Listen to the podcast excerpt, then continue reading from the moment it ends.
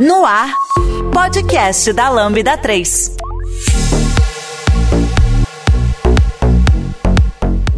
Olá, eu sou Rodrigo Oliveira e esse é mais um podcast da Lambda 3. Hoje nós vamos falar de cinco coisas que matam um projeto de software. Aqui comigo estão Fernando Okuma, Fernando Zabim, Samuel. Beleza, e não se esqueça de dar 5 estrelas no nosso iTunes, porque ajuda a colocar o podcast em destaque. Também, não deixe de comentar nosso episódio no post de blog, em nossas redes sociais e no SoundCloud, ou se preferir, mande um e-mail para a gente no podcast lambda3.com.br.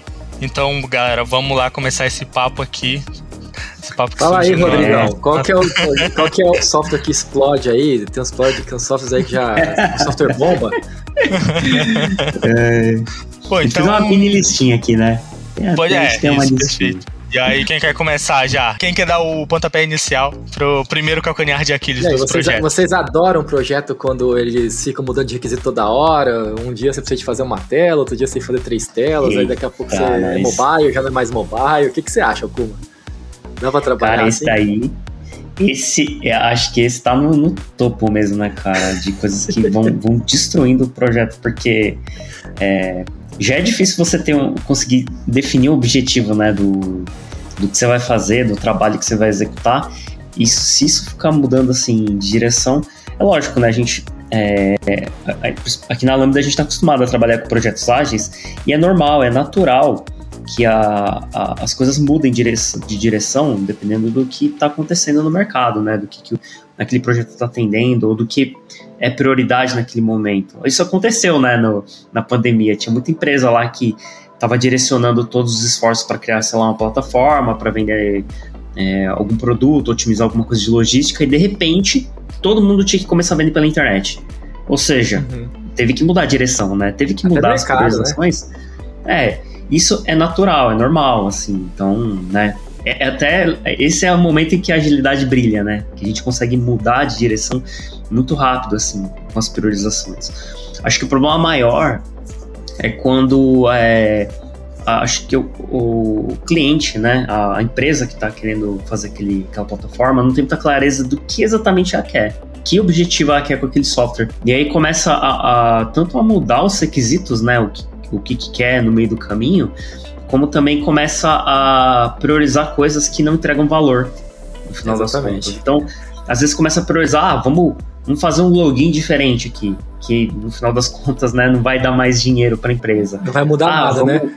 É, vamos criar uma ferramenta diferentona aqui, que faz uma né, alguma mágica aqui pro, pro usuário lá, que mostra uma animação esquisita. E aí você começa, tipo, a implementar coisas que no final das contas não entregam valor, assim, mas que as pessoas vão falando, ah, isso aqui eu vi no outro sistema lá e acho que é legal a gente fazer.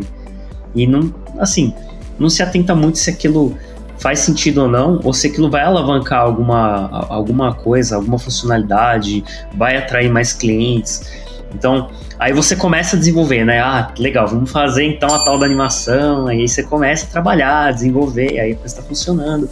Quando você está no meio do negócio lá, você tá é, levando para homologação, as coisas estão acontecendo. Não, não, para tudo, para tudo, porque agora tem um outro negócio aqui pra gente fazer, porque isso aqui é mais importante. É, você nem terminou aquela outra feature que você tava na metade já, que ela já não ia entregar valor, mas você já tava na metade do caminho. E aí você para lá no meio de onde tava para fazer uma coisa completamente diferente. E o problema é que no final das contas você fica com. Você começa a ficar com várias coisas pela metade e várias coisas que não entregam valor no final das contas. Isso frustra não fora, só. Né? É, exatamente. e vai frustrando todo mundo, tanto o cliente, né, o, a, a empresa, que não consegue ver nada é, realmente sendo terminado, e o time também, né, porque no final das contas o time que está desenvolvendo aquilo quer ver aquilo funcionar, né, quer ver aquilo chegar no, no usuário final, e o usuário final usar e dar feedback, falar se isso aqui é legal, isso aqui podia ser melhor, e pegar aquilo e melhorar. Só que se a gente nunca consegue terminar uma feature, acaba que não chega nesse ponto, né? Nunca chega nesse momento. E aí todo mundo vai ficando meio frustrado, né? Cara, você falou um negócio aí antes, eu queria fazer um comentário, que é o seguinte, eu trabalhei num software que eu digo, eu digo que é o orgulho da minha vida, né? Eu trabalho com Java, minha stack é Java, e eu tive que fazer um, era um software da IBM e eu tinha que colocar lá dentro para ele rodar ali com o WebSphere. E eu não sabia se ia conseguir ver uns vídeos lá de uns indianos, ninguém eu acho que nunca fez isso no Brasil, aqui a gente tem a sede em São Paulo, que mexe com a IBM, né? Eu trabalhava na época do representante da IBM.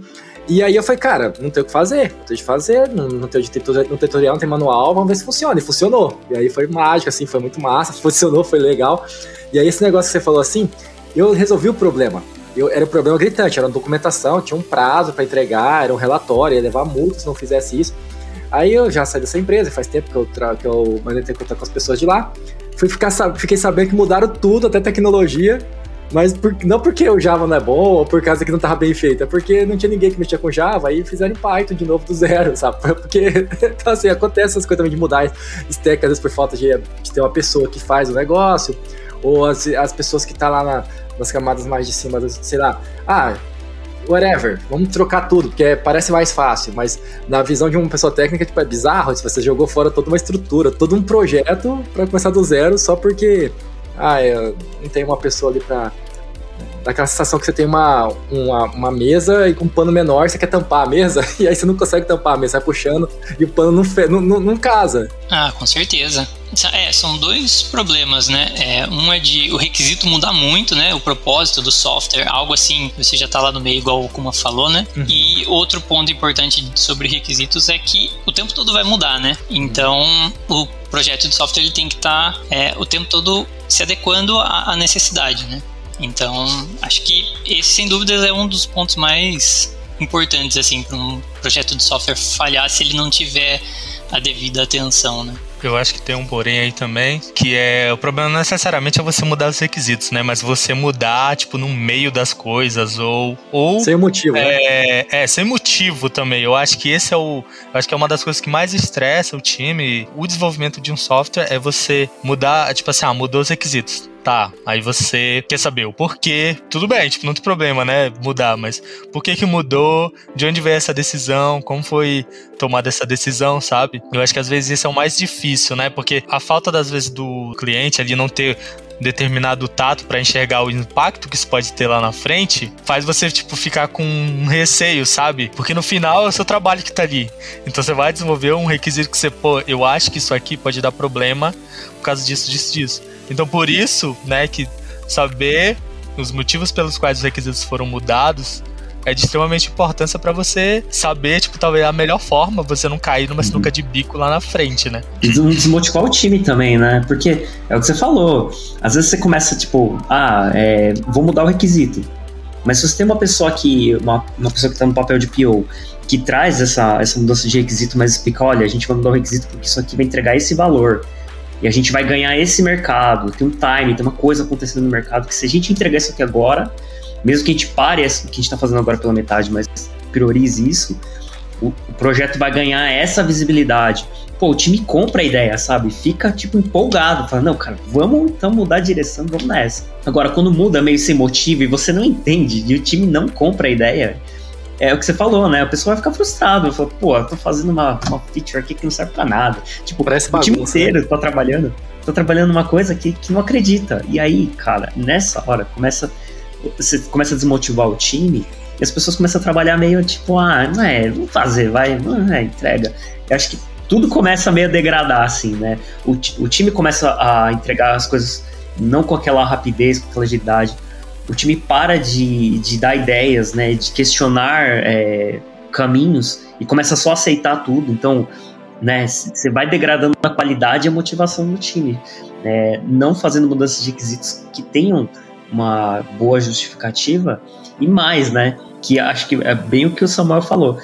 Quando, quando é, essas mudanças de requisitos elas vêm de muitos lugares, por exemplo, mesmo que você tenha uma pessoa que está como PO no time, mas essa pessoa que está como PO não, não consegue é, ter o controle das decisões, ou seja, vem gerente sei lá da onde, vem sei que lá diretor, vem um monte de gente e começa a falar, não, isso aqui é mais importante, esse outro é mais importante. E a pessoa que está nesse papel de PO não tem poder de priorizar, fala assim, não, tudo isso eu sei que é importante, mas agora é, essa daqui é a nossa prioridade, a gente vai fazer isso primeiro. Quando a gente é, trabalha em projetos em que essa pessoa não tem essa, é, essa autonomia, nossa, começa a virar uma bagunça, porque a última pessoa que gritar é a que é a prioridade.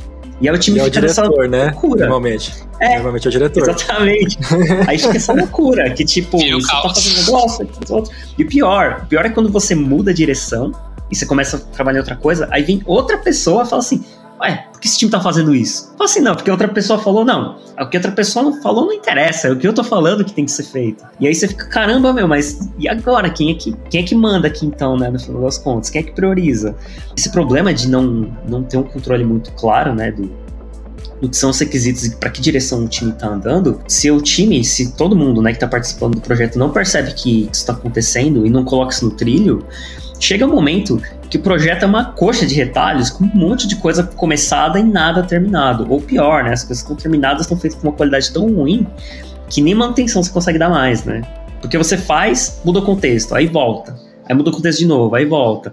Então, cada vez que você volta, você faz de um jeito que vai mudando, mudando uma hora.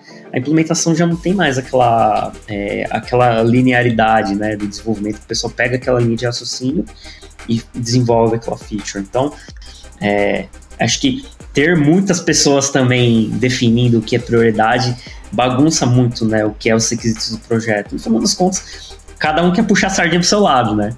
Então, se pessoas diferentes estão dando opinião na mesma plataforma, e a pessoa que está nesse papel de PO não tem autonomia para bater o martelo, cara, é, é, é a fórmula para o projeto começar a virar uma bagunça inacreditável.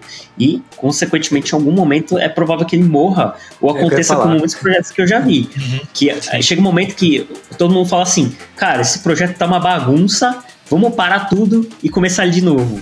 Aí começa a apontar os dedos, né? É, eles apontam os dedos. Começa, é, eles começam a apontar os dedos, assim, você fala assim, ah, é culpa do Okuma, é culpa do Rodrigo aqui, não sei o quê. É. Então, manda os dois embora e pega mais dois do Okuma e Rodrigo e vamos do zero na mesma, na mesma pegada. Vai, começa tudo de é. novo, a mesma coisa. Não, aí fala assim, e vai não, acontecer de e, novo, né? Porque, é. tipo...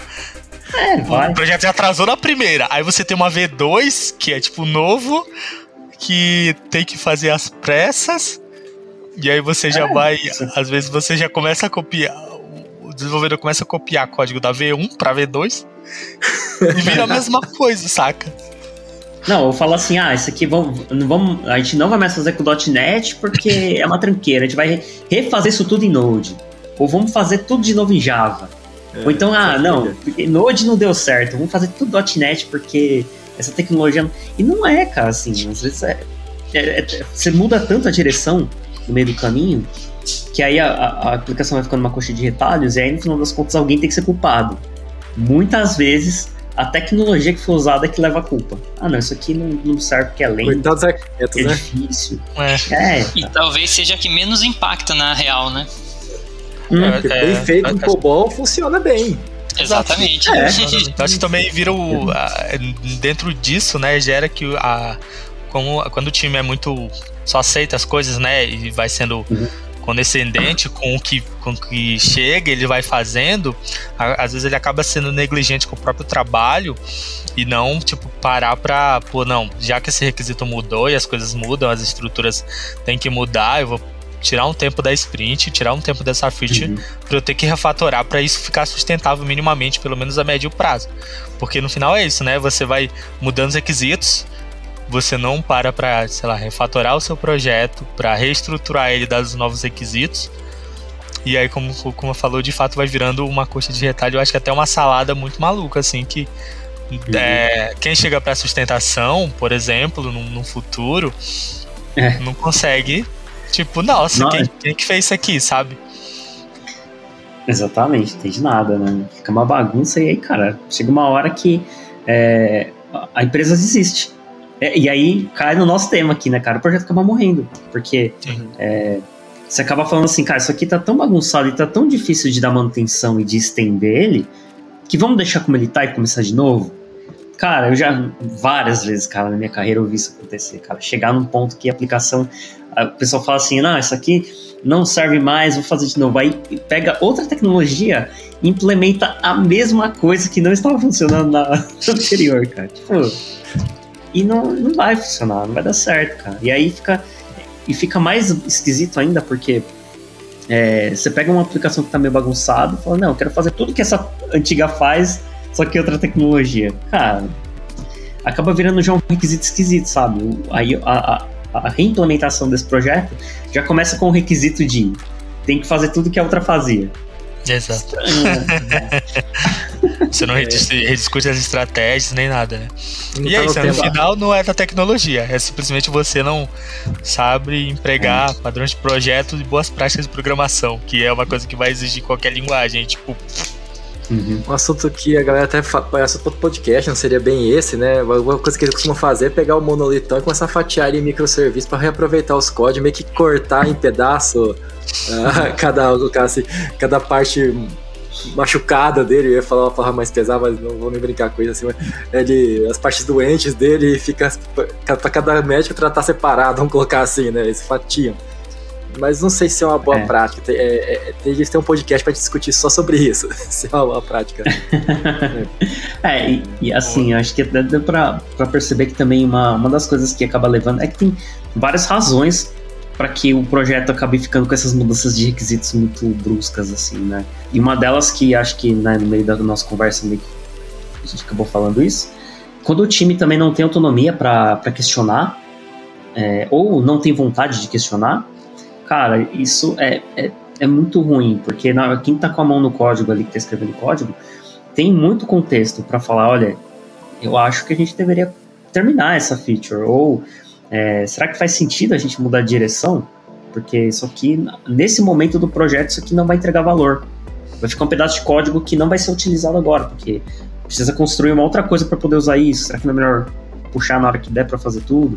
tem de ter. Então, né? se o time, é, se o time também não tem, é, ou não tem autonomia, ou não, não tem essa vontade né, de participar das decisões de priorização, projeto também é, é uma das coisas que faz o projeto também começar a sair do trilho.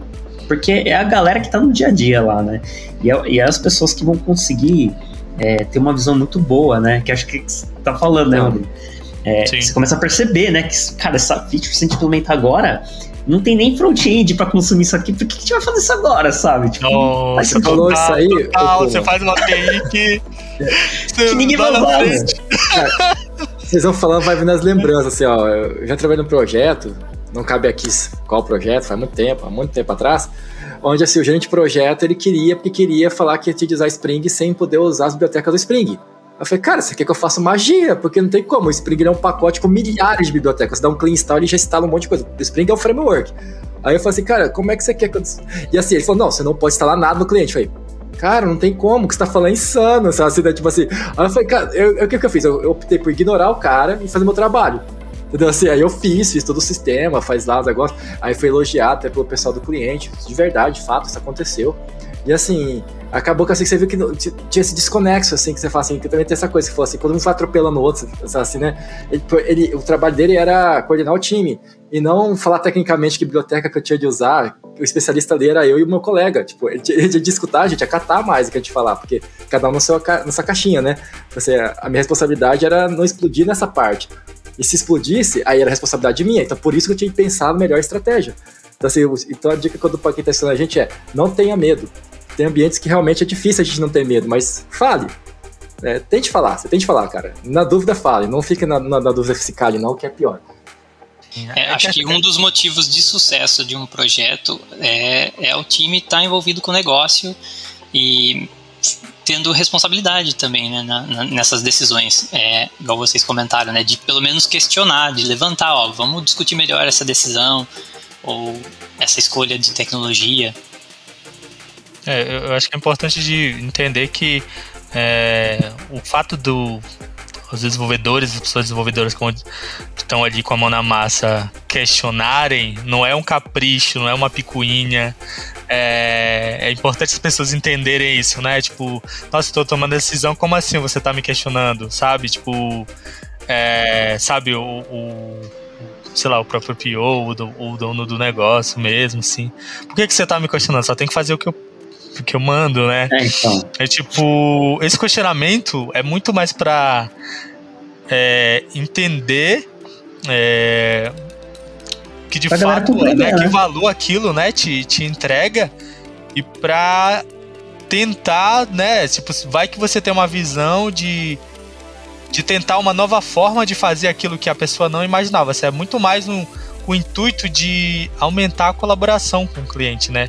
Que, do que, tipo, não tô questionando por para ser uma pessoa contrária, para ter uma decisão contrária, mas, mas para que a gente né, consiga caminhar junto para ter tomar as melhores decisões, né?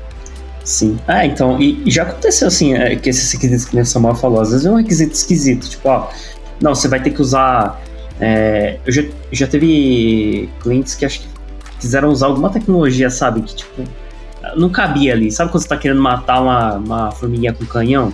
É aquela tremenda ferramenta, cara, que tipo, você não precisa daquilo para resolver o seu problema. Zucão. você chega pro cliente e fala assim: por que, que a gente vai usar essa tecnologia que ela é mais complexa, ela vai dar mais trabalho para o projeto, vai ser mais difícil de manter.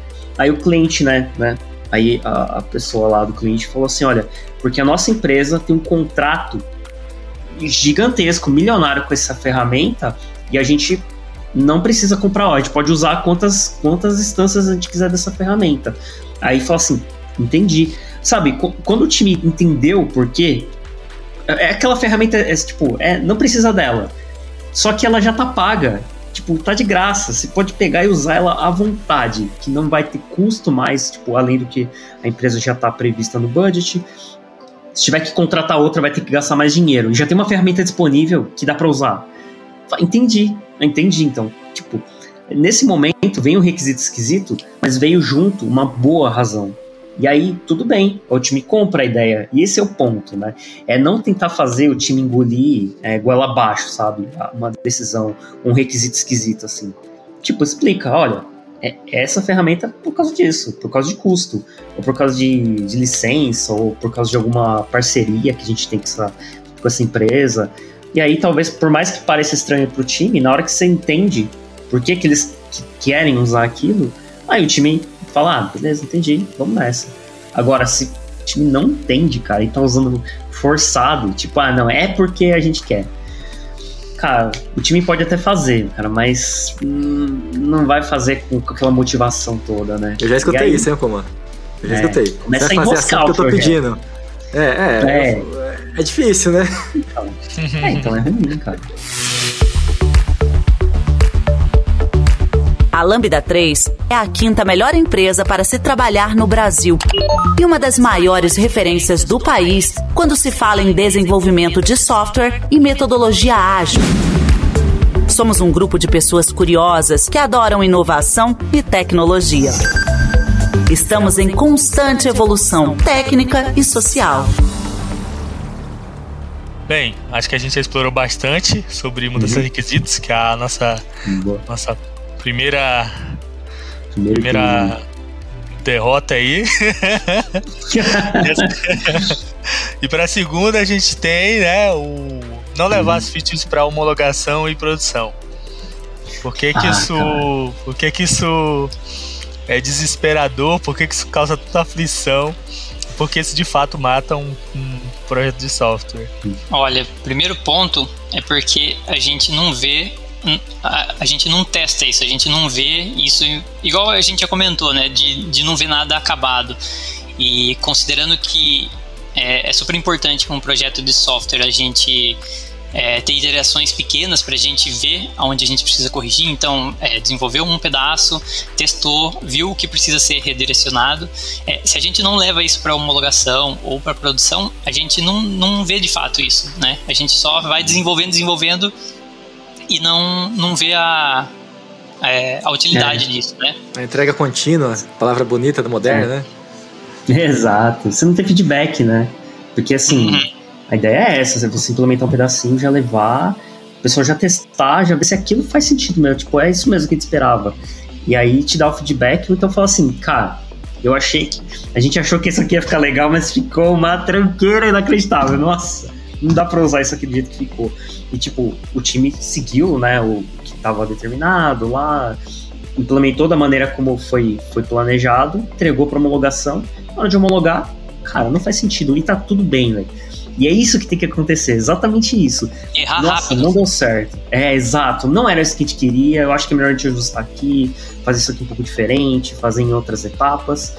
Aí traz de volta pro backlog, ajusta o que tiver que ajustar, testa de novo. Não ter esse passo, essa iteração, é, Primeiro que o, o, time fica sem aquela sensação de, né, de que também tá conseguindo produzir, que tá entregando coisas. Eu acho que é, talvez seja uma opinião muito minha, né, muito particular, mas acho que a maioria das, das pessoas que trabalham com, com desenvolvimento de software sentem isso se você tá fazendo muito código, muito código e ninguém tá usando aquilo, parece meio frustrante. Parece que você tá fazendo um projeto que, cara, que ninguém tá usando. Com certeza. Aí, frustrado até hoje porque jogaram assim, fora meu projeto em Java lá, Okuma. Desculpa então, cortar você. Cara, não trabalhei tanto para nada, tipo, não tá acontecendo nada. E um outro detalhe que também é que é que destrói assim projeto é quando você fica é, segurando muita feature, então o time vai trabalhando e fazendo, trabalhando e fazendo. Ah, não sei por que não tem ambiente de homologação, não sei por que não dá para fazer deploy, sei lá. Por algum motivo, o time está desenvolvendo, sei lá, há seis meses um monte de coisas e nunca chega nada para ser homologado pelo time de negócios. Aí fica aquele, né, time fica lá acumulando features, fazendo um monte de coisa, não sei o que. Na hora que resolve que vai levar para homologação, chega uma quantidade tão grande de coisa já implementada para ser validada, que aí, hora que chega lá e o time de negócio fala assim: Isso aqui não ficou legal. Aí você fala: Nossa, eu vou ter que desfazer então, um monte de coisa para mexer nisso agora, velho. E aí tem coisas que acabam ficando tipo assim: Ah, agora vai ficar assim. Porque agora então, não dá para desfazer mais isso, cara. E assim, como você falou, essa parte me puxou também aqui, cara, que acontece essas coisas e aí, muitas vezes, o time é competente pra caramba, o time pensa, tipo, uhum. eu sou bem sistemático, essa coisa de ficar pensando, como é que vai dar problema, será que isso aqui vai uhum. funcionar, será que isso aqui vai dar sobre... Aí chega lá, acumula, já passou comigo, e aí na hora de entregar, aí tipo, é, não funciona porque a gente não pensou, não é que mudou o requisito porque demorou tanto que o requisito já não é mais aquele. Cara, isso dá uma frustração absurda. Assim, eu, como desenvolvedor, eu fico, nossa, velho, por quê? Tipo assim, porque é aquela coisa, você foi errar, erra, rápido, como o Zabin falou.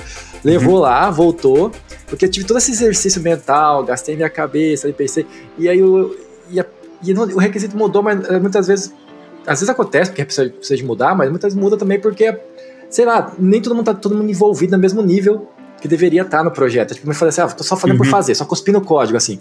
Aí a chance de dar certo, eu acho que é bem abaixo de 20%, eu acho. Quando você está conseguindo código, você, você vê o que está acontecendo, nem para que é. serve aquilo. Né? Tem que ter um contexto, né? Tem que entender. É, exatamente. O que acontece na real é que quando chega em homologação, você já, ele já chega sendo um legado. Ele já chegou como um legado em homologação, porque tem tanta feature ali que já, já meio que não faz sentido pro, pro time de negócio, porque não ficou da maneira como, como o time de negócio esperava, que no final das contas já é uma aplicação tão grande, tão gigante que chegou em homologação, que ela já é um monstro.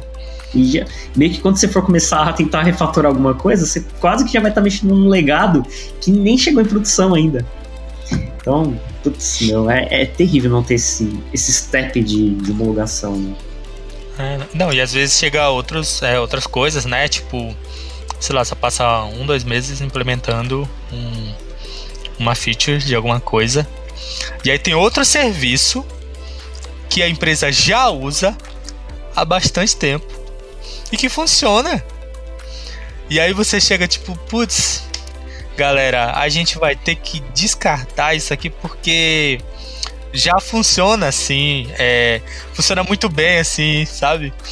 E aí, tipo, e aí você imagina, você perdeu um tempo, um esforço gigantesco tipo, perdeu dinheiro, porque é isso no final. Mas, tipo, o time fica, putz, mano, tipo, eu poderia estar tá fazendo. Poderia estar resolvendo aquele, aquele pepino, aquela. A cura tá do câncer. Ali. Podia estar tá fazendo, né, fazendo um foguete é. para dar no espaço. Com, com... É. Não, eu tô resolvendo uma feature que não serve pra nada. É, exato. E aí você poderia estar, tá, tipo, desestressando as outras coisas, é, dando prioridade a coisas que realmente é, poderiam entregar valor pro negócio, você, tipo, vê todo o trabalho desperdiçado, sabe? Tipo, eu, eu acho que isso. E esse é o tipo de coisa que é bastante frustrante no, no, para o ambiente de desenvolvimento do time. Eu acho que abala o próprio cliente, porque aí você começa a atrasar as coisas, às vezes você tem coisas que são acopladas a isso que você vai ter que mudar e jogar para outro lugar, porque isso não vai ser utilizado. Então acho que envolve muito isso, sim. A Lambda 3 é uma empresa de tecnologia com expertise comprovada na construção de produtos digitais e soluções customizadas de ponta a ponta, que transformam o seu negócio para uma nova realidade. Saiba mais no site lambda3.com.br.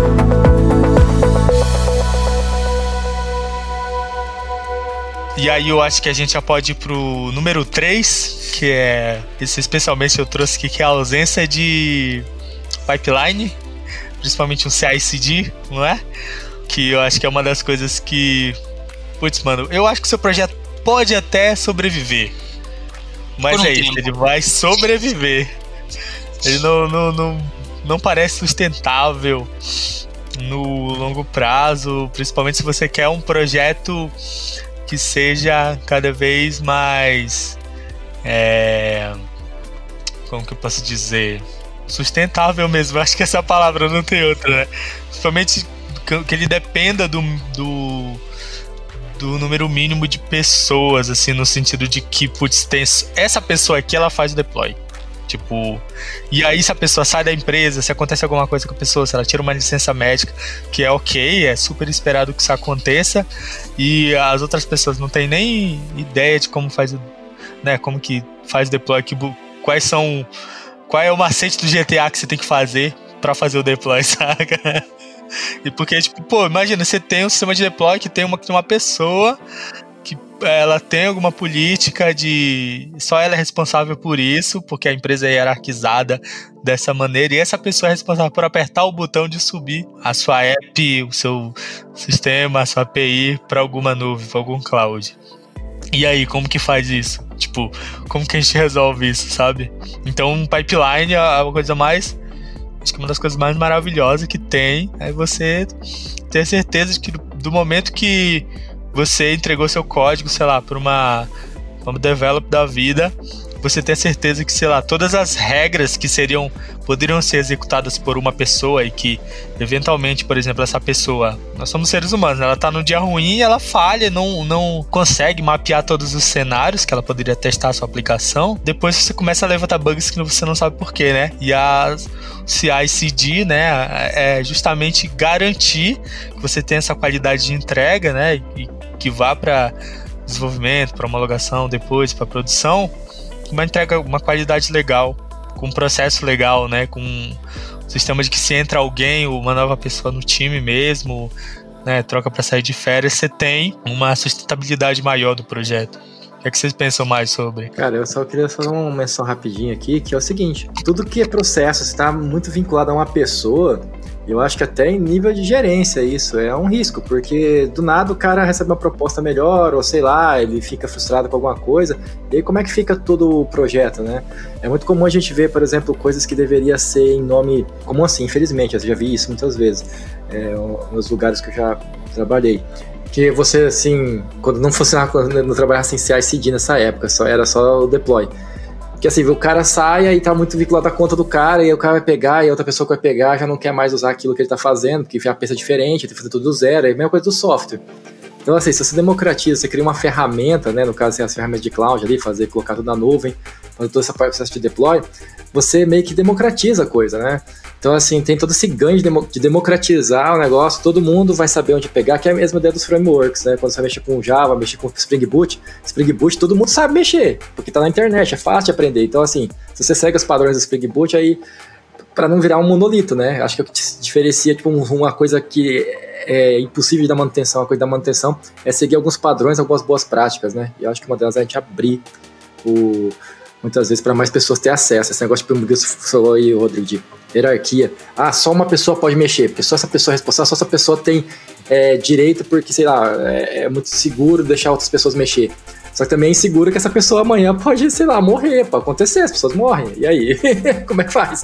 Não, acontece. E aí? Se o cara só tem a senha, vai pedir pro Google a senha, se é do Google, vai pedir lá, vai ligar pro Google. É difícil. Fora que esse ICD contribui também para a frequência da entrega, né? Porque você pode fazer deploy com qualidade, né? Porque na, no CICD ali a gente pode rodar testes, pode rodar várias coisas, né? Que garantem, garantem a qualidade e que não aconteceria com uma pessoa, né? É, geralmente a pessoa não vai fazer cinco deploys no dia. Quando tem uma pessoa que ela que aperta o botão, geralmente tem um dia específico, o horário específico, tem que passar por várias coisas para depois ir para produção. E quanto mais a gente demora para colocar, igual a gente já comentou antes, né? Demora para colocar as coisas em produção, mais chance de a gente pegar erros ou mais erros ou erros mais complicados lá na frente. É, eu acho que esse é até um dos. É, acaba sendo um dos motivos para aquele nosso item anterior, né? De não levar coisas para homologação produção. Esse pode ser um dos motivos, assim, de você não automatizar a, a sua esteira né, de, de, de, de deploy. E aí o que acontece aqui? Aí você fica fazendo. E, cara, é muito incrível a quantidade de empresas que fazem isso, cara. Que abre o FTP, cara, e sobe a parada na mão, velho. Eu acho, assim, é que parece absurdo, assim, pra. É né, muito perigosamente. Tudo. Mas, cara, tem muita empresa que faz isso, cara. Que tem alguém lá que conecta via FTP lá e sobe o código na mão, assim, pra subir. E, assim, é, acontece todas as coisas que o Rodrigo tava comentando, cara você pode esquecer de rodar uma migration, porque a pessoa tem que lembrar, ela tem que lembrar, ó, oh, eu preciso rodar uma, é, uma atualização no banco antes de fazer esse deploy. Tem que ser antes de eu fazer o deploy. Aí esquece, faz o deploy sem fazer a migration, quebra a aplicação. Ah, eu preciso fazer algum ajuste ou configurar alguma coisa aqui na minha pipeline para rodar, para ter certeza que vai dar tudo certo, né? Geralmente quando você configura e automatiza as coisas, e, meu, todo mundo deveria automatizar toda essa parte, porque não faz sentido a gente ficar colocando a mão numa tarefa repetitiva dessas, né? A gente passa a garantir que esse processo vai acontecer sempre igual, né? Sempre da mesma maneira como ela foi configurada para acontecer. Quando você não faz isso e você delega isso para pessoas fazerem, além de todos esses erros humanos, cada problema desse, ah, esqueci de rodar uma migration, e aí subiu lá, fez deploy, não, não executou a migration no banco. Quebra, aí vai a equipe ficar a madrugada inteira lá tentando descobrir o que aconteceu. Ah, vai olhar. Cara, e é uma coisa que não precisa. O time não precisa fazer isso. E cada vez que você é, corre esse risco, e esse risco ele pode acontecer quando você está subindo para produção. Você pode quebrar sua aplicação indo para produção. E aí, cara, imagina que você tem lá um site lá que você é, faz, vende, né, um e-commerce ou alguma coisa assim, que é muito sensível. Você está mexendo com dinheiro. Cara, se você entra uma vez lá e o site está fora do ar, entra outra vez, ah, vou no carrinho, dá um erro. Ah, eu vou fazer. Cara, imagina, você como consumidor final, né? Você vai falar assim, cara, esse site aqui não sei não, cara. Acho que eu não vou mais voltar aqui, porque cada hora quebra uma coisa aqui. É, à medida que isso vai acontecendo, aí você perde um cliente aqui, perde outro cliente ali, você começa a ficar com uma má fama no mercado. E, cara, consequentemente, vai chegar um momento que essa aplicação, esse produto, ele não vai mais dar lucro. Porque ele vai passar tanto tempo quebrado e a empresa vai investir tanto tempo em hora extra com pessoas lá mexendo na infra, apagando incêndio, tentando descobrir o que está acontecendo, que, cara, acaba virando um caos, assim. Você acaba gastando muito mais, investindo muito mais dinheiro para manter de pé, para garantir que as coisas estão sendo feitas na sequência certa, né? E que tá tudo sendo feito mesmo. E quando dá problema, você vai pagar hora extra para uma galera para tentar descobrir por que quebrou em produção, porque não está automatizado. Então, deixa, se for quebrar, que quebre por, por, um motivo muito forte, assim, tipo, alguma coisa que realmente deu problema. Não porque você não automatizou, assim. Então, eu acho que à medida que você não automatiza e deixa as coisas ir acontecendo, e acontecendo esses incêndios aqui e ali, né? Cada hora uma coisinha aqui e ali, eu acho que vai chegar uma hora que a própria empresa vai ficar de saco cheio. A própria empresa vai ficar de saco cheio desse produto. Fala, porra, eu passo, sei lá, 20 dias do mês aqui tendo que consertar coisa aqui, porque eu vou fazer um deploy, toda vez que eu fazer um deploy, fica todo mundo com o dedo cruzado lá, assim, meu, por favor, não quebra dessa vez, não quebra, não cara, meu. Acaba que o, produto fica desacreditado por todo Sexta-feira, né? De sexta-feira de noite. É, cara. O time não vai acreditar, o cliente, o dono do produto, né? As pessoas que estão ali pagando por aquele produto não vão mais acreditar, porque toda vez que você deploy vai achar que vai, vai ficar com a impressão que vai quebrar. E se não quebrar, vai falar alguma coisa aí deu errado, certeza. Eu não vi ainda, subiu a aplicação, mas alguma coisa está quebrada. E o cliente final também vai ficar com essa impressão. Até chegar uma hora que todo mundo, todo mundo, time de desenvolvimento, cliente final, donos do produto, todo mundo vai ficar de saco cheio desse produto e aí o produto vai morrer. Que o pessoal fala assim, cansei, chega. Chega disso, destrói tudo, apaga tudo, vamos começar tudo de novo. Aí entra naquele ciclo, vamos refazer tudo de novo em outra tecnologia. É. Não, e fora, e fora o, o, caso que é, né? Que atira a primeira pedra, o programador, a programadora, que nunca ouviu a seguinte frase: Na minha máquina funciona. Ah, essa é clássica. Mas a minha sempre Pô, funcionou, imagina... eu testo direto. Você tá aí desenvolvendo essa aplicação no seu sistema Windows. Pô, o seu servidor é Linux. Ó, pensa Mas bem. Mas o Java não deveria fazer sem diferença. Então, Ah, ah não, não, não vamos chegar lá, não vamos chegar lá. Aí, pô, você rodou todos os seus testes local. Funcionou show. Subiu essa aplicação local, fez alguns testes manuais, show. Você sobe pro servidor, tipo, num pipeline, pipeline roda os testes, deu timeout algum teste, quebrou algum teste. Tipo, como que você resolve? Aí, tipo, você fica naquela, tipo, pô, peraí, como é assim, na minha máquina esse teste passou e no pipeline não passou? Problema no banco. Né? Não, aí você, aí você fica assim, pô, o que aconteceu? Aí você começa a descobrir determinadas limitações e determinadas coisas que acontecem nos sistemas operacionais distintos. Que, mano, pra você descobrir isso, você, você vai levar um tempo absurdo, uhum. assim. Então, tipo, pô, já aconteceu um projeto meu, recente até que eu tava, que, tipo, pô, eu tava usando Mac, alguma pessoa tava usando Windows e outra pessoa tava usando Linux, parece. E beleza, tipo, o, o, teste da pessoa no Windows passava. Era, era, uma, era aplicação em React. Então, tipo, testava as coisas, usava o Node por debaixo dos panos, né? Subiu pra aplicação, uhum. travou, não passou. Tipo assim, eu fiquei, nossa, como que. Como assim passou? Tipo, e, a, e eu vi a pessoa rodando os testes e de fato passava. Aí o que foi que eu fiz? Uhum. Baixei pra minha máquina, que era Unix, né? Então, mesma base uhum. ali de Linux. E, passei, e eu rodei os testes e não passou. E aí a gente foi, tipo, descobrir, né, alguma coisa do, do das instâncias que o Jest subia, como que eles... É, o, o famoso async await. Todo mundo vai ter problema de assincronicidade quando trabalhar, tipo, com Node, com, com uhum. web, principalmente, que é que você às vezes uh, tá rolando na sua máquina e ele não pega o ciclo de vida de renderização do, de, do componente no seu teste. E às uhum. vezes, tipo, do seu teste passa liso. Mas como você tem outro sistema operacional que lida diferente com uhum. até que o file system mesmo, como ele vai ler as coisas, a, o async não funciona, tipo, dá uma diferença, sabe? E esse é o tipo uhum. de coisa que faz total diferença quando você, né, de fato tá Nossa, numa no, tem uma máquina que está muito mais próxima, né, da realidade que a máquina que está uhum. rodando pipeline, certo? Do que a uhum. sua máquina. Né? Então, tipo, a sua máquina é. pode acontecer qualquer coisa. Você pode estar com uma biblioteca instalada, tipo, deprecada, depreciada, né? Então, uhum. esses tipos de coisa também evitam muita dor de cabeça quando você tem um pipeline, né? É. Isso é até legal que aconteça, né? O pipeline serve para isso também, para quebrar, né? Porque aí você, pô, peraí, não quebrou aqui, mas quebrou no pipeline. Então tem alguma coisa errada chegou, né? comigo aqui, com o meu, com meu sistema, né? E aí eu, eu acho que isso é essencial, assim. Você já conhece a Lambda 3? Além de sermos uma empresa formada por pessoas apaixonadas por tecnologia, desenvolvemos e entregamos software com qualidade, segurança e inovação, que podem ser um diferencial para o seu negócio. Acesse o site lambda3.com.br e conheça mais. E aí a gente já emendando para o quarto tópico aqui, que é a falta de qualidade. E aí quem quiser, quem foi o querido aqui que já quer começar dando aquela, aquele bombaço aqui sobre falta de qualidade no software. Testes. Requisito número um para manter a qualidade testes. Se não tiver testes é muito difícil. Tinha que ser assim essencial desde o dia zero é, para ter o mínimo de qualidade. Uhum. É. Cara, eu, eu, posso falar um pouquinho? Eu vou falar sendo um ponto hipotético. Uhum. Tá? É, que é o seguinte: é, você fala teste, eu vejo o teste de uma maneira muito positiva. Testes automatizados, tá? É, tá e, e, eles têm de ter. E aí, quando você falou, eu comecei a pensar aqui, Zabi.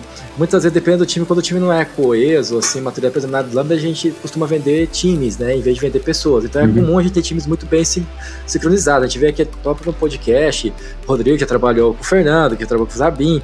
Né? Então, assim, é fácil ter essa sinergia. Mas quando essa sinergia não existe, alta rotatividade, as empresas toda hora estão tá pegando gente nova, o teste serve mais ou menos como um, na brincadeira, como um chicote, assim, pra dar uma chicotadinha no carro. Assim, ó, viu, você tá fazendo, não tá passando. Não adianta você querer fazer do jeito errado que não passa. né? Assim, é, é Nesse, e desse ponto, você consegue colocar um pouco mais de responsabilidade no time. Eu queria só colocar isso: que a, o, é, eu vou colocar assim, se todo mundo fosse mega responsável, o teste passaria toda vez e pare pareceria que não precisaria, mas como não é a realidade, assim, na minha visão, não é a realidade, esse é o tópico, então tem de ter mesmo, porque como é que você vai garantir que 50 pessoas, 30 pessoas, 20 pessoas vão seguir uma, uma regra, né? Uhum. Ainda que no começo de um projeto, às vezes pode ser que dê a sensação de que ah, não precisa, né?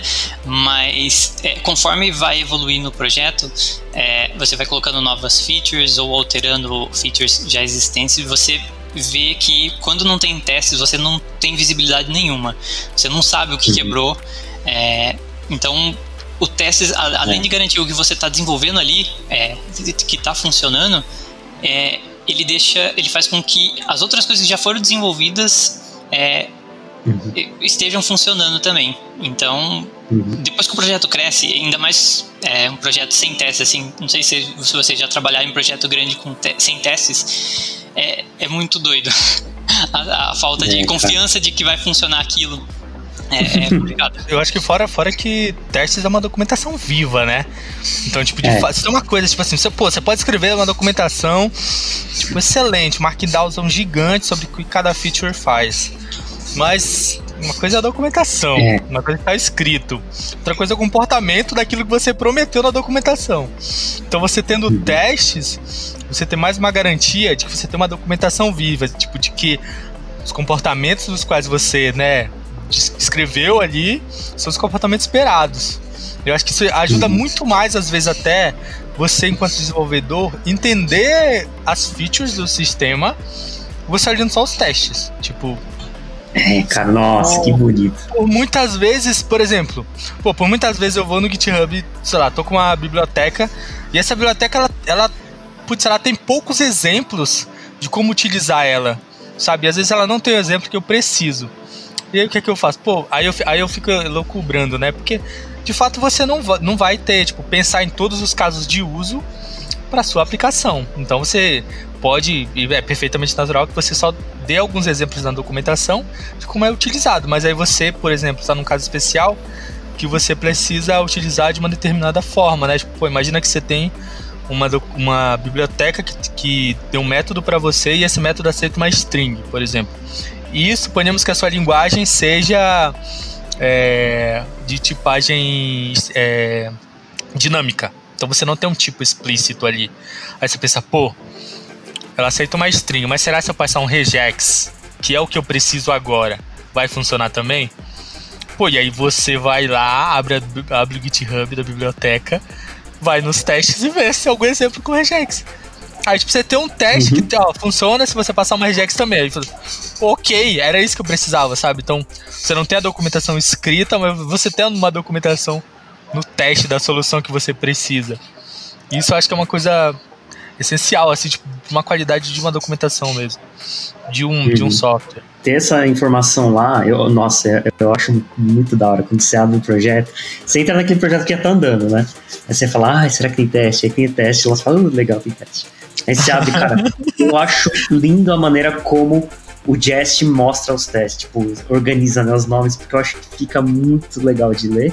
E, cara, quando você pega aquele, os testes de algum trecho de código que você quer ver, aí fala assim, tal coisa deve fazer isso, tal, você, você fica olhando a, a, sequência de testes, assim, você fala assim, cara, parece que a pessoa que escreveu aquilo tá falando com você. Olha, ele vai buscar o usuário no banco de dados, ele vai alterar essa informação, vai gravar no banco de persistir no banco de dados, vai retornar esse, é, essa entidade modificada. Cara, você não deu uma linha de código, você só deu os nomes dos testes, cara, e você sabe o que aquele código faz. Cara, isso é muito, muito bom, assim, porque é, fora que te dá essa segurança, né, que o Zabi tava falando. É, que quando você vai mexer numa aplicação, se a tua aplicação é um CRUD, que tem meia dúzia de arquivos, parece que é muito bobo você escrever um testezinho lá, escrevi uma implementaçãozinha e fiz o teste.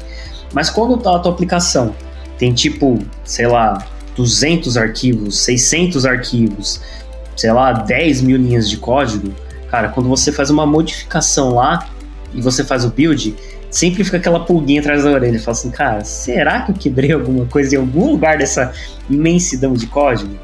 E, cara, assim, muitas vezes você afeta mesmo. Você mexe e afeta. E quebra um monte de testes. Tomara que quebre, né? Quando, quando você faz uma modificação, você espera que, que, que quebre algum teste. Você fala assim, ah, então agora eu vou ver todos os lugares que, que essa modificação que eu fiz afetou. Não ter isso é, acaba acarretando, acho que é engraçado, né? Porque liga com todos os nossos códigos anteriores. Você vai começar a levar código que não funciona para produção, que até faz build, rodou, ah, fez o build. Ah, funcionou. Aí você sobe lá direto por FTP e mete produção diretão lá na produção. E nem roda, aí você não rodou migration, então você não sabe nada que tá acontecendo. E cara, aí quebra lá, aí vai acarretar todos aqueles problemas. Perda de confiança do cliente final, perda de confiança do time, toda vez vai ficar cruzando os dedos para não quebrar nada o cliente, dono do produto também vai parar de confiar, porque toda vez que tiver que fazer uma coisa nova, vai falar assim: eita, vamos ver o que, que vai quebrar na hora que esse time meter a mão ali no código. Cara, testes garantem muita. Além de garantir, né, que, que é, quando você mexe alguma coisa o resto está funcionando ainda, né? Tipo, não quebrei nada do que já estava funcionando. Ele ajuda muito no entendimento do, do, que, do que a aplicação faz. Porque geralmente você não vai entrar no projeto para modificar ele inteiro você vai modificar um pedacinho. Tipo, ah, é só aquele pedacinho do código que eu preciso adicionar alguma lógica ou modificar alguma coisa que está ali. Se você olha os testes só daquele trecho que você vai tocar, meu, isso já é uma documentação muito maravilhosa. E é uma documentação viva.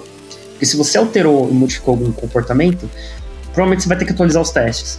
Ou adicionar algum teste a mais, ou remover algum teste que não precisa mais, porque aquele comportamento saiu. Ou seja, você começa se alguma coisa modificou, você tira, se não tem mais. Se alguma coisa acrescentou, você vai, vai aparecer um teste a mais. Então essa documentação ela vai acompanhando a evolução do software. Então isso garante que outro, você pode mudar os times, entrar outras pessoas que as pessoas vão conseguir é, dar seguimento no trabalho com tranquilidade, né? Sem precisar passar noites em claro, preocupado se quebrou alguma coisa ou não. Então garantir a qualidade é muito importante. E acho que uma sensação melhor do que ver todos os testes passando é quando você desenvolve algo e aí você fala, bom, tá tudo funcionando, testei aqui manualmente, beleza, agora é só subir, ou só rodar os testes. Aí na hora que você roda o teste, você vê que quebrou e aponta em cada lugar que quebrou e você fala, caramba, ainda bem que tem os testes aqui, agora eu vou lá, corrige e beleza. Exatamente.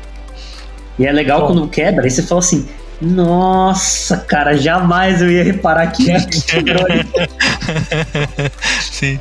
Você não, você fica brigando com os testes, né? Tipo assim, não, pô. Eu acho que esse teste ele tá errado. Porque não faz sentido ele quebrar se eu mexer num, mexer num lugar assim. X. E aí você começa a brigar é. com o teste ali, tipo. Não, mas se eu desfazer essa modificação que ele passa. Hum, aí ele passa, aí você. Mas onde, onde, por quê? Mas por quê? Aí você no você sempre perde a discussão. Você sempre perde. Porque Mas o, o teste sempre vai pensar, estar né? A gente força é, a pensar tipo, no software. Meu irmão, ele tava certo esse tempo todo, de fato, de fato. Aí você pede perdão, tipo, é ok, está correto. Foi mal, foi mal para mim. Exato, exato. E esse ciclo todo ia acontecer em produção, ia voltar, como a Kuma falou, e tudo isso você fez ali, porque isso ia acontecer. Isso é inevitável. Você fez errado, se passasse, ia estar tá lá ia passar por outras camadas, outras pessoas iam passar dor de cabeça. Assim ficou em você ali, ficou centralizado no, no criador da problema, né? Você pior coisa é descobrir o problema, é, é, o cliente descobrir o problema, né? O usuário final é. descobrir o problema. Acho que é um excelente, um excelente caso de você achar esses erros assim que você às vezes não consegue identificar de primeira, às vezes até você perde um tempo.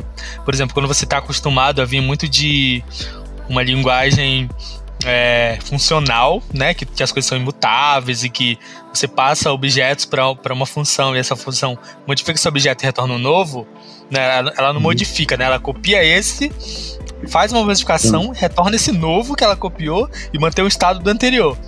Aí você, pô, beleza, agora eu vou, vou para um projeto que a linguagem é orientada a objetos. E aí, pô, tem mutabilidade. Show. Aí você faz o mesmo método, você passou o objeto. Hum. Você esquece, porque ah, né, você mudou de contexto, estava acostumado com uma coisa, de que as coisas são alteradas por referência. E aí você vai, faz o bagulho e tipo. É. Mudou, né? Ué? É, ué. tipo. Que mudou esse Porque é a mesma coisa que eu tô fazendo. Aí, tipo, o teste vai lá e fala: Não, ó esse valor mudou, esse valor mudou, esse valor mudou. Aí fica, pô, mas por que que mudou, mano? Na outra, eu tava fazendo a mesma coisa nessa linguagem, eu faço nessa e mudou.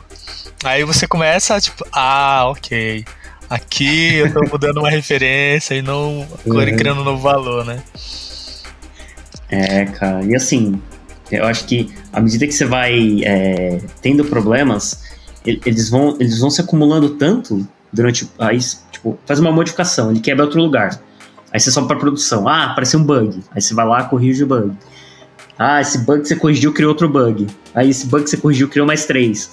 Chega uma hora que o time já não consegue mais fazer feature.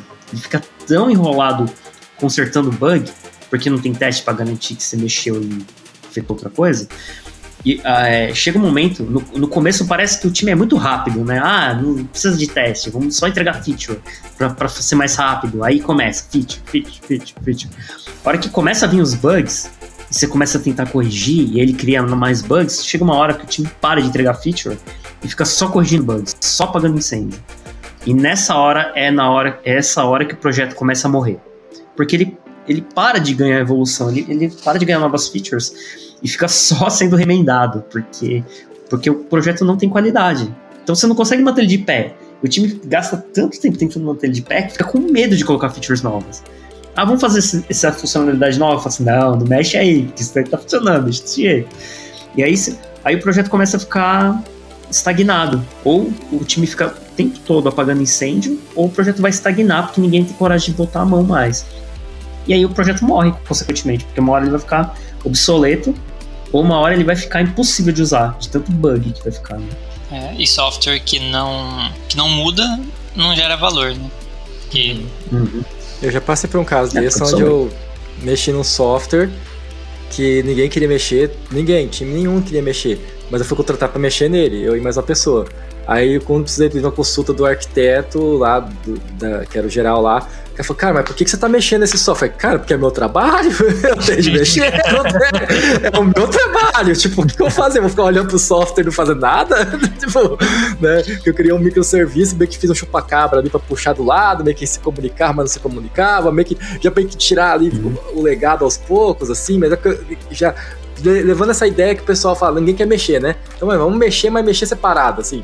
Mas aí foi a justificativa foi essa, ah, eu tô mexendo, mas eu tô mexendo separado. Eu, a partir daqui eu já não converso mais com ele, eu só pego um dado aqui no REST. Né? Mas assim, uhum. acontece essas coisas. E, tipo, é engraçado que um arquiteto, que é um cara que não deveria ter medo de mexer, um cara que, tipo, a gente espera que todo mundo. Assim, tem os, tem os desafios, mas assim, não a ponto de falar, não, Tipo, é um software que está sendo usado, não é um software assim, vamos matá-lo. A gente, assim, vamos deixar lá, ver se ele morre sozinho, sabe? Isso é uma coisa estranha. Eu passei, pra, eu passei essa situação, é muito esquisito isso. Tipo, todo mundo tá usando software, mas a visão técnica é tipo, velho, por que, que você tá mexendo nisso? Tipo, não sei se já passaram por isso, é bizarro esse negócio. É, é verdade, cara. E assim, quando você pega um projeto que ele é. é não sei se já fizeram isso, pegaram um projeto legado, que é imenso. Eu, eu, mexi uma vez no projeto, ele tinha um método, era um método que fazia um cálculo tão complexo, ele devia ter tipo 500 linhas de código em um método só. Dentro de um método, era muita conta. E dentro desse, desse método, ele batia em serviço, ele fazia cálculo, ele persistia coisa no banco, buscava coisa do banco. Cara, tudo num método só. Aí eu fui contratado para adicionar um step no meio dessa, desse monte de, de coisa aí, né? Aí eu falei assim, bom, vou colocar um if, porque se a pessoa adicionar esse parâmetro na conta, ele vai entrar nesse if, vai pegar o valor que estava sendo calculado antes, vai fazer, adicionar esse step da conta e aí segue a vida. Aí o valor segue para os outros passos da conta. Cara, eu tinha que pôr ele num lugar muito específico daquele cálculo, sabe? E cara, eu fiquei pensando assim, meu, eu tô botando uma lógica no meio de um monstro de lógicas, não tinha nenhum teste nessa, nesse projeto. Eu fiquei, cara, certeza que eu vou quebrar Ô, alguma coisa. Ficou assim, ó, if sistema, if seu sistema, né? Foi tipo isso? É. If, tipo, Nossa, if sistema não, é... se não sistema. Tipo, tinha dois um. É era uma aplicação que fazia um cálculo, né, de, de um preço, ele calculava um preço baseado em muitos parâmetros, mas muitos mesmo, assim, tipo, tinha várias variáveis, e aí no final ele conseguia fazer o, o valor do produto, sabe, baseado em cotação, em outra média de não sei o que, em estoque, não sei o que. Ele pegava um monte de parâmetro e ia fazendo uma conta. No final ele falava assim: ó, esse valor é. O valor desse produto é tanto. Fazer essa conta. E todo dia eles rodavam esse cálculo porque todo dia mudava o valor do produto. E aí, eles queriam adicionar mais um parâmetro, sabe? Mais uma variável nessa conta. Que era uma variável que, tipo, para alguns produtos tinha e para outros não. Então, ele teria que ser parametrizado para usar ou não esse, né? Mais esse parâmetro na conta. Cara, a hora que eu olhei o método, eu falei assim, meu, certeza que eu vou botar isso aqui, vai quebrar alguma coisa. Nunca reclamaram nada comigo depois que eu entreguei esse trabalho, mas, tá cara, bom. não tem certeza. Você não ficou pra, pra, esperar, né? Você não esperou é. pra reclamar, né? Não, eu fiquei. Sabe, sabe quando você, você solta e fica lá esperando, assim, ver se o pessoal vai te mandar alguma mensagem? Fica assim. Tinha, tinha Git, tinha Git. Tinha, cara, tinha Git, tinha Git. Eu acho que vai é, até. É bom que o, o Git Blame, ele acusa, né? Aí, tipo, você começa é. a xingar assim: Nossa, mano, por que, é. que você fez isso? Eu, eu dormir à noite. Cara, é, cara, eu fiquei. Meu, essa brincadeira, eu fiquei uma semana, assim, tipo, esperando que alguém me ligasse. Nós, parou de funcionar alguma, mas nunca me ligaram, mas assim, deu tudo certo, aparentemente. O software morreu. Mas, cara, ou, é, ou nunca perceberam que deu algum problema, mas, cara, você não consegue ter certeza se, se as coisas estão funcionando ainda ou não. Cara, você começa a ficar no terror. Porque depois você começa a, a não confiar mais. Aí você fica com medo de colocar novas features e aí fica. O projeto morre, porque não vai evoluir mais. O projeto Cara, foi de base, né? Eu não, eu, eu não posso julgar as pessoas, mas assim, eu não entendo como é que as pessoas fazem isso, cara. Porque assim, eu nunca fiz um código que eu não vou refatorar ele pelo menos três vezes, eu tenho toque, sabe? Eu preciso fazer aquilo, assim. E eu sei que não é escrito em pedra isso, eu sei que não pode ser escrito em pedra, mas se começa a crescer, passa tipo de 30 linhas, um método, eu começo a olhar e falar, cara, tem responsabilidade a mais aqui? É, então, assim, tem que separar essa responsabilidade, cara. Porque, né, sempre tem. Você vê ali, fez uma loja, tem responsabilidade é. interna. Não, e pior que eu falei assim, cara, eu vou escrever, eu vou escrever teste para isso aqui para garantir que pelo menos o que tá aqui já tá funcionando.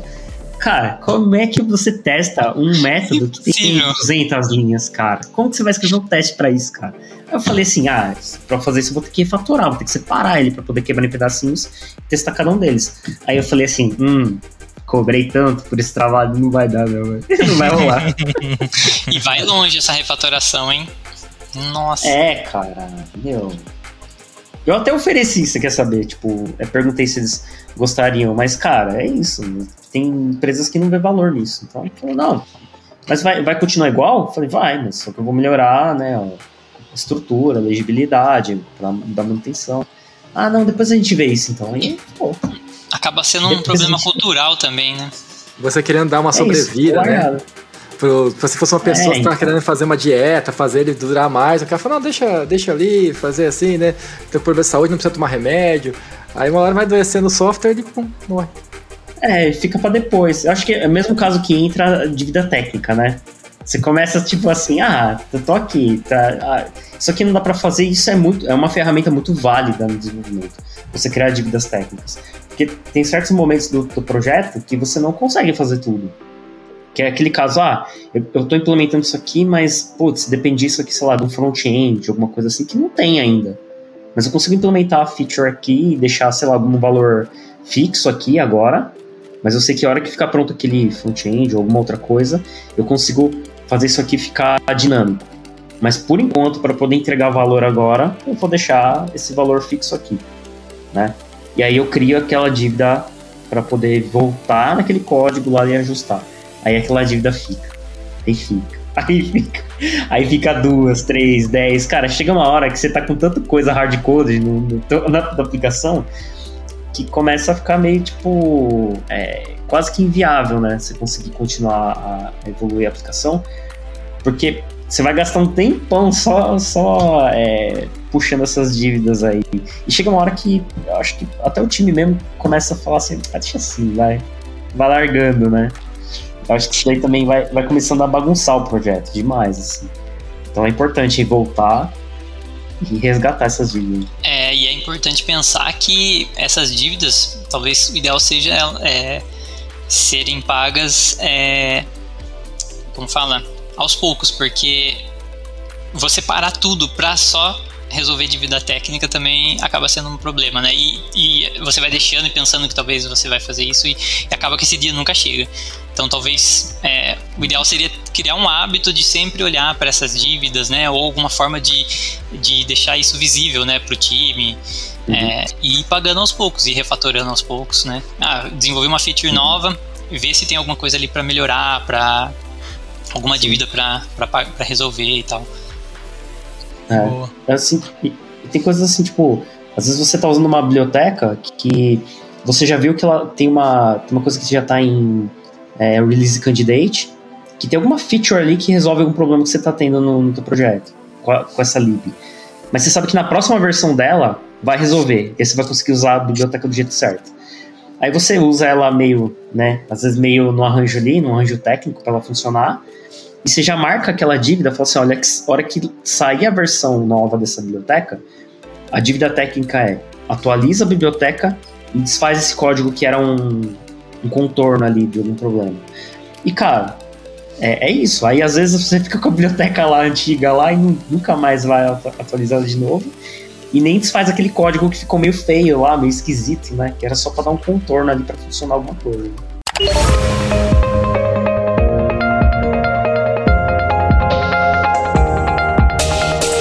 Trabalhe na Lambda 3 de qualquer lugar do Brasil. Estamos com várias oportunidades abertas para atuação remota full-time. Acesse vagas.lambda3.com.br, conheça nossas vagas e vem ser Lambda. Bom, eu acho que nesse, nesse caminho maravilhoso, vamos pro, pro último item aqui, que eu acho que é um dos itens mais preferidos de todos aqui, imagino. que é o Over Engineering. Ou, acho que talvez em português, ficaria mais algo como sobrecarga de engenharia. E aí eu, eu, eu sei lá, vejo que o, o Samuel é de ter algum caso especial, assim, principalmente, né? Por vir do mundo do Java com um over engineering. Ah, sim. Quer comentar, Samuel? Na primeira vez que eu li o tópico, eu fiquei, eu senti um preconceito, assim. Eu falei assim, ó, eu acho que pro lado errado, mas eu entendi que tem realmente over engineering, cara. Quando a pessoa pega ali e faz exagero. Já a galera gosta de brincar muito com interface. Às vezes o cara joga interface em tudo ali, começa a jogar interface na, na loucura ali. Eu já desenvolvi sistemas que, cara, demorei dias, meses, pra, mesmo dias, quase um mês para poder entender como fazer a persistência do negócio, porque o cara fez o reescrever o, Hibernate. Para quê? tipo assim, foi uma decisão uhum. arquitetônica toda errada, não tava certo aquilo. Não, não vai ter um. Se, se lê o clean code, vou colocar de Java aqui, se lê o Java efetivo, Cara, eu não vou lembrar do livro aqui inteiro, mas é quase certeza, não vai ter lá. Reescreva o Hibernate. Hibernate é uma biblioteca maravilhosa, faz tudo. É tipo, se você tem problema de desempenho com o Hibernate, escava, provavelmente você não tem, provavelmente está sendo implementado do jeito errado. Raríssimos os casos, né? A gente fala, ah, vou implementar JDBC, vou colocar uns JDBC no projeto porque porque meu projeto não performa bem com o Hibernate. Não vou dizer que não, é que não tem os casos, né? Mas existem outros caminhos também, né? Às vezes a gente pega uns caminhos assim, que só o caminho que o cara coloca destrói o sistema, cara. Eu já vi isso acontecer. E assim, eu protejo minha linguagemzinha do meu coração, o Java, que na minha opinião, se for feito bonitinho, é a linguagem mais maravilhosa do mundo, não tem verbosidade, como o pessoal fica falando que tem. Ele é clean, é o código clean, eu fiz esse teste recentemente, tá? Não vou falar aqui com qual linguagem, eu vou arrumar rage aqui, mas foi, cara, outra linguagem que a cada, a cada método tinha de colocar um comentário. E o Java, quando você usa o clean code ali, sem exageros, né? Também, por exemplo, o clean code fala que você não pode pegar e colocar mais que três atributos no método. Mas nada impede você colocar um quarto. Beleza, você só pode colocar seis. Seja meio estranho. Só recomenda que não, né? É, é se fizer aqui não tá de pedra, né? É, também não, agora tem, tem um, eu tenho uma frase que eu vou aqui summonar da minha esposa, que minha esposa é desenvolvedora de Java há mais de 20 anos, e ela fala assim, que existe muito na nossa área de Java, os chatinhos, que são pessoas chatinhas. É o cara que vai lá e muitas vezes vai fazer um teste com você, aí chega lá, tipo, vou dar exemplo aqui minha esposa. Minha esposa eu tenho certeza absoluta que ela é muito boa no que ela faz, não vou nem colocar eu no meio aqui, ela é certificada da Sun Microsystem, né? O Java hoje tá da Oracle, tá? Então, assim, ela é foda, sabe assim, né? Ela foi lá na Red Hat, lá, falou com o Ed Senaga, que é um cara aí, vice-diretor da, da, da Red Hat, disse que ela queria tipo, ficar tudo encantado com ela, queria que ela fosse evangelista. Já teve teste que ela fez e que o cara falou que o código dela, ah, esse código você fez um comentário, por que, que você fez um comentário nesse código aqui? Esse código aqui não tá bom. Então, assim, tem muito disso, sabe? Assim, é muito. Então, assim, hum. às vezes os engenheiros que estão no projeto, sabe, assim, não entendem nem a finalidade. Já aconteceu comigo também. É, vou aproveitar que puxar esse gancho, já que você me cutucou aqui, Rodrigo. Que, cara, eu fiz um método, eu lembro recente, assim, não é muito recente, mas assim, foi nos últimos anos. E assim, eu tinha um motivo para colocar aquele negócio em cascata para um try-catch para várias coisas. Existia toda uma, uma, uma filosofia ali para ficar melhor o código. E o cara falou, cara, por que, que você fez assim? Mas do jeito assim, tipo, querendo já desfazer, sabe? Falando assim. Eu falei, cara, mas é assim que tem que ser feito, até. Assim, isso aqui tá usando tá, tá, essa técnica tal, tal. Aí o cara ficou ainda resistente, por quê? Porque ele tinha. Ele era o, o arquiteto.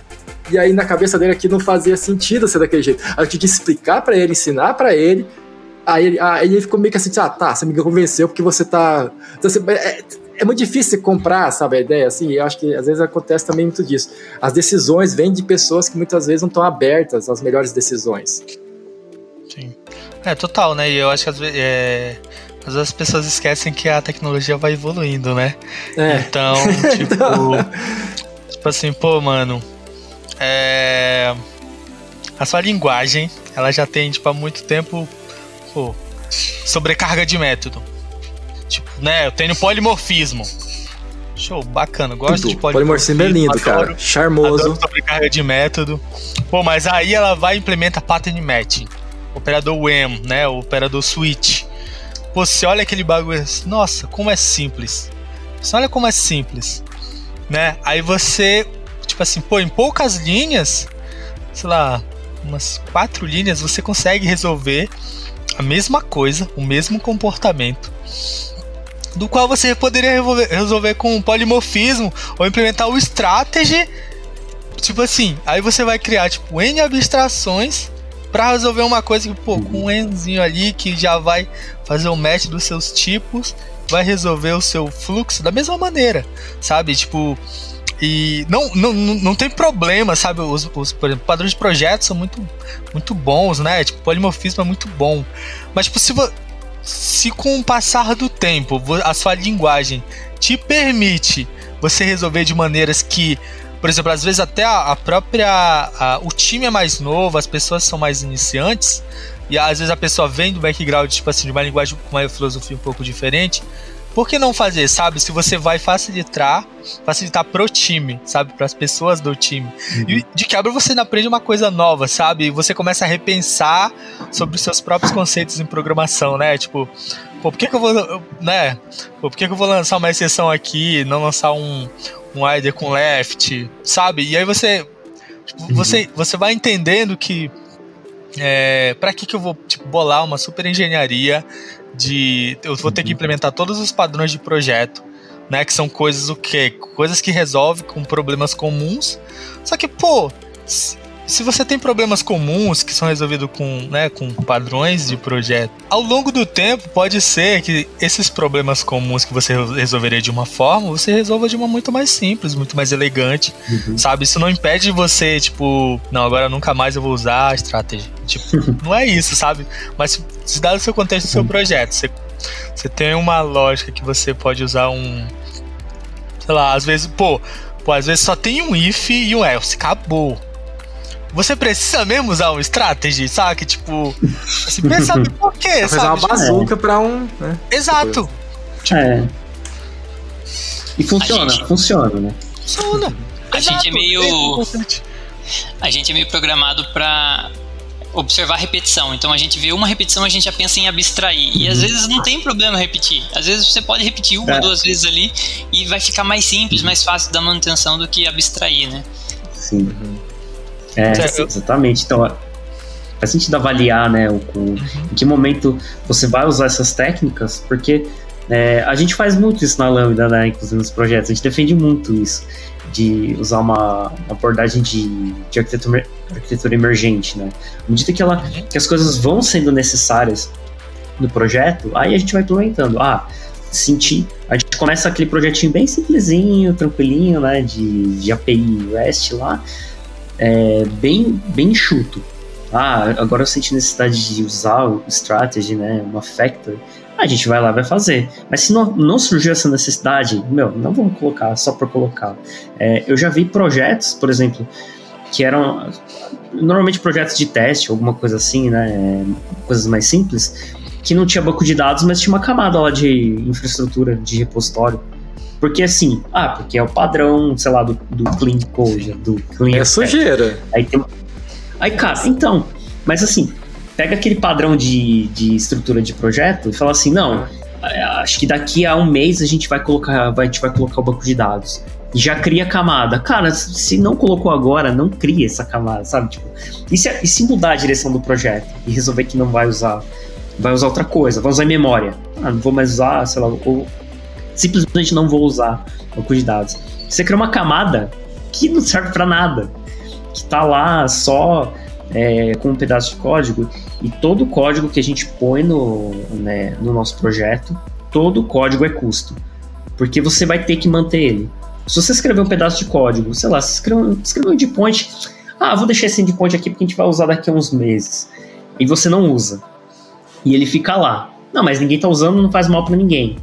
Aí você não escreve teste para ele, não escreve nada se por acaso esse seu, seu pedacinho de código chama uma biblioteca, que por acaso essa biblioteca teve algum problema, algum bug, esse pedacinho de código que não está fazendo nada na sua aplicação vai quebrar o build da sua aplicação para um então, pedaço de código que toda, você né? nem está usando, cara.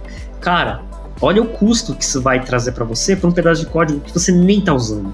Então, é, você implementar coisas que você não precisa no seu projeto é, não é só tipo, ah, não, mas isso aqui é rápido. Isso aqui é rápido, já vou deixar pronto, vou deixar feito já. Não, isso é custo. Porque o time vai ter que manter esse pedaço de código que está escrito ali, que não está sendo usado, mas que é um potencial ponto de falha da sua aplicação, um potencial ponto de quebra da aplicação. Então, tem que pensar bem antes de implementar é, padrões ou escrever aquele códigozinho, ah, isso aqui tá rápido, vou escrever. Não faça se, sua, se o seu projeto não tá pedindo aquilo, né? Deixe para fazer na hora que realmente surgiu a necessidade. Ô, Kuma, você tá parecendo a minha esposa, só, sabe, só um momento, assim, minha esposa, às vezes eu tô empolgado, eu vou vendo alguma coisa aqui em casa, brincando, ela fala, acho que eu falei tal coisa, aí ela fala, você vai usar? Ela falou, não. Então, assim, eu levo a bronca da esposa, gente. É. Aí ela falou assim, então não faz. Se você for usar, você faz. Eu falei, tá bom. eu fico empolgado, eu vou ficar aqui. Não. Então, então, às vezes a gente se empolga, vamos ser sinceros, às vezes a gente se empolga. Né? Tem que segurar, né? É.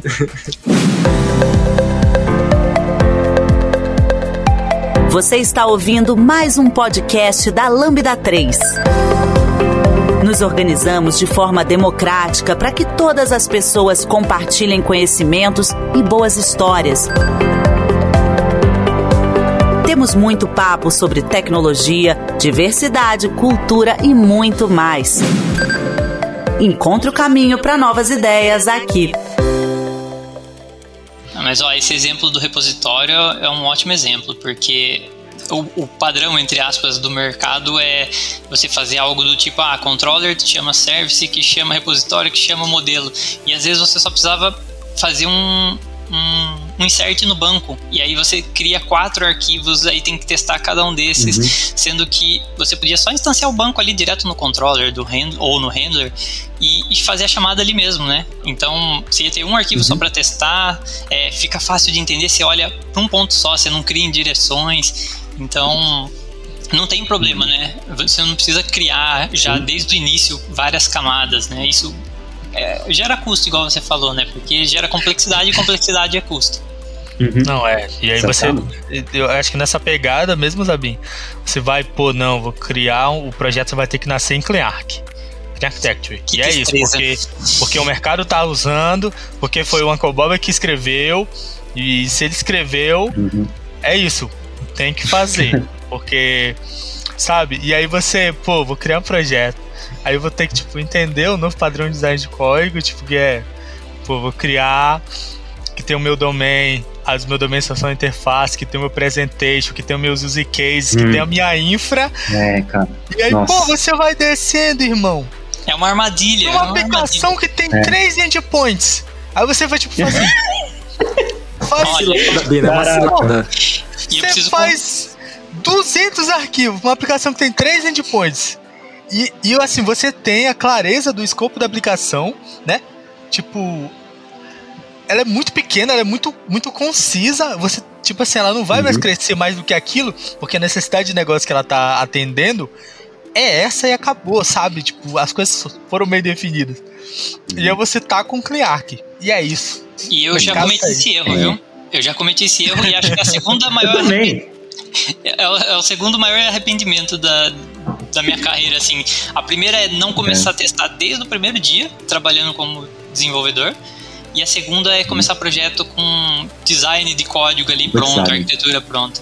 Porque, então, cara, é. era muito ruim ter qualquer coisinha mínima que eu ia fazer, ter que mexer em vários arquivos. Era muito ruim.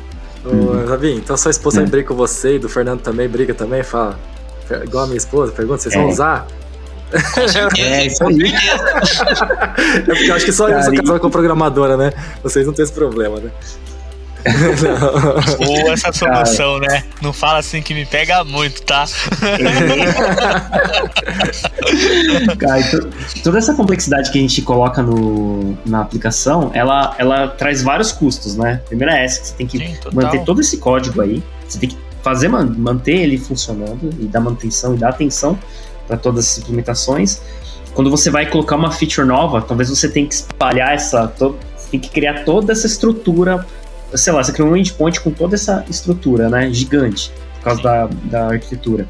Você vai adicionar mais um endpoint, cara, você vai ter que replicar toda essa, essa cadeia também de padrão, e aí fica mais demorado, mais complexo, mais pontos de falha, mais lugares para testar. Então, aumenta o custo, porque você vai ter que ter mais tempo de desenvolvimento, e, de, e demora mais para uma pessoa nova entrar no time. Porque Sim, assim, então. quando a, quando está muito complexo a arquitetura, você também, se você tiver uma rotatividade muito grande de pessoas que estão atuando no projeto, até a pessoa entrar no projeto e entender o que está acontecendo nas cinco, seis camadas que você criou ali no projeto, cara, essa pessoa vai perder um tempo ali, sabe? Então, vai ter que investir muito uhum. tempo para conseguir entrar no ritmo e entender, ah, é aqui que eu tenho que mexer para adicionar essa funcionalidade de nova. Então, é, sempre que a gente coloca muita complexidade, ela tem que fazer sentido, ela tem que ser necessária. Sim. Porque aí sim é, a, a, gente vai conseguir tirar vantagens da, de uma arquitetura mais complexa. Se não, o que vai acontecer é que, que eu, como eu falei, se você tem uma rotatividade muito grande de pessoas, às vezes as pessoas vão demorar tanto tempo para conseguir pegar o ritmo do, do projeto para poder implementar alguma coisa, que na hora que elas conseguirem, elas vão passar uma semana implementando uma coisa e vai sair, sair do time. Aí vai entrar outra, vai ficar. E aí o que vai acontecer é que seu projeto vai começar a, a estagnar. Porque você nunca vai conseguir entregar aquilo com velocidade, né? Com qualidade. E aí vai acontecer exatamente todas as outras coisas que a gente já falou aqui nesse episódio, né? É, a gente vai começar a não ter mais entregas lá de features novas, vai começar só a apagar incêndio, vai começar a ficar estagnado, vai ficar obsoleto, e em algum momento a, a empresa vai falar assim: cara, isso daqui é muito complexo, não consigo adicionar features novas, para tudo, vamos fazer tudo do zero em outra tecnologia. Total, total. Não, e aí é isso, né? Você começa uma aplicação, tem 10 endpoints, um Docker, aí você vai colocar o Kubernetes para gerenciar um Docker. É. E aí você coloca Terraform pra subir essa estrutura que, tipo, você vai fazer uma única vez essa estrutura, tipo, vai ficar lá, é isso que você precisava, sabe? Aí, tipo, pô, você precisa de alta disponibilidade. Pô, tacar um Kafka aqui. Porque é isso, eu preciso de fila, Nossa. sabe? Pô, será que seu banco de dados... IBM, IBM é, tipo, é, exato. Tipo, será que seu banco de dados não suporta mesmo essa quantidade de coisa, sabe? Tipo, é? Tipo, por que, que você vai colocar essa complexidade inteira no, no, no, no, negócio? E aí você esquece, meu filho, que alguém tá pagando essa conta. E aí você complexificar é. mais ainda, é mais custo de infraestrutura, né? Porque essas coisas não são. Exatamente. Primeiro, não são baratas, não. E segundo, tipo, uhum. elas não surgiram porque num belo dia os caras queriam criar uma coisa nova, né? Tipo, tem uma necessidade real, assim, uma necessidade que uhum. isso atende, que isso é bem empregado, que isso gera lucro, né? E aí você começar um projeto que, de maneira geral, é um projeto simples, que, que você não tem perspectiva que ele cresça indefinidamente, né? Tipo, pra que, que você vai fazer isso logo de cara, sabe? E é muito uhum. aquela, tipo, não, uma hora eu vou usar, eu vou fazer isso aqui que uma hora eu vou usar. Exato. Isso vou deixar assim que eu vou precisar. Nunca vai chegar assim, tipo, não, vou, pô, vou subir Terraform aqui porque Terraform eu não preciso tocar na infra, não preciso fazer os arrasta e solta, sabe? Tipo, tá, mas você vai fazer tipo, só porque você sabe Terraform, sabe? De outra pessoa não sabe. E aí, tipo. Sabe? E aí, e aí tem que fazer uma coisa rápida que a pessoa. Mas ela sabe uhum. mexer na, na infraestrutura lá, tipo, no, na interface do usuário, né? Ela sabe um command line. Uhum. E aí você cria essa complexidade, é isso. Você perde dinheiro. É. E, aí, E aí vai ter dificuldade de contratar pessoas, né, para atuar nessa tecnologia Total. toda, nessa stack toda complexa. Então começa a ficar tudo mais difícil para o projeto continuar andando. Aí você vai ficar meio amarrado com as pessoas, tipo, ah, essas pessoas entram aqui, não deixa elas irem embora, pelo amor de Deus. Ai, refém, tá querendo sair, dobra o salário. É, cara, fica refém dos funcionários. Você criou uma, criou uma arquitetura ou usou uma stack tão complexa, né, que o Golden tá falando, que chega uma hora que você fica refém das pessoas. Tipo, não, não deixa ninguém ficar doente também. Tipo, ficar cercando as pessoas para que não aconteça nada. Porque se, se acontecer tiver que trocar e contratar pessoas no mercado, você, você criou uma coisa tão complicada que fica até difícil contratar pessoas depois para atuar no teu projeto. E aí, se você não conseguir contratar ninguém para atuar no teu projeto, ele vai morrer. Porque não vai ter nem pessoas. Vai no máximo ter pessoas para dar manutenção nesse monstro que tá criado, né?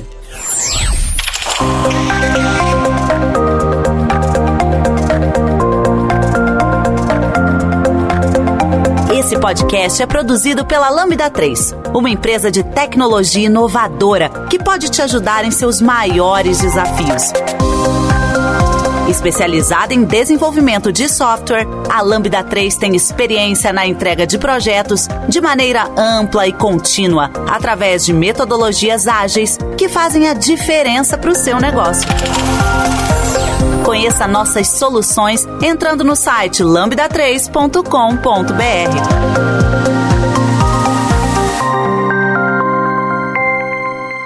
Eu acho que são cinco casos, acho muito bons da gente ter tratado aqui. Uhum. Matamos eu... cinco vezes, né, o software. cinco vezes é. o software. Às vezes pode ser que um desses motivos esteja em cinco software, né, dividido por cinco, ou todos em um só. Nossa senhora, aí vai terminar, né? Esse daí não tem um dia de vida, né? Amanhã só como meu. Exato. Mas é isso, gente. É, é, as aventuras do mundo do software tem dessas. É. E eu acho é que as pessoas podem deixar o último recado aí. O Fernando Cumbo, o Zabinho e o Samuel, se quiserem. Opa, Façam quero... testes automatizados. É. Eu falo pra vocês aí, né? Seguir as boas práticas, mas sem viajar muito na maionese. Né?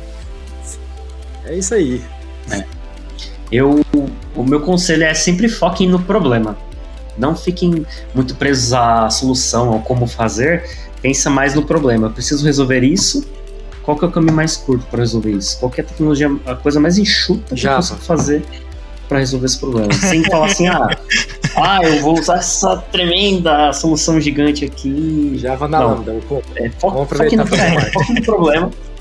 E a partir do problema, achem a solução. Mas assim, o caminho hum. mais curto que conseguir.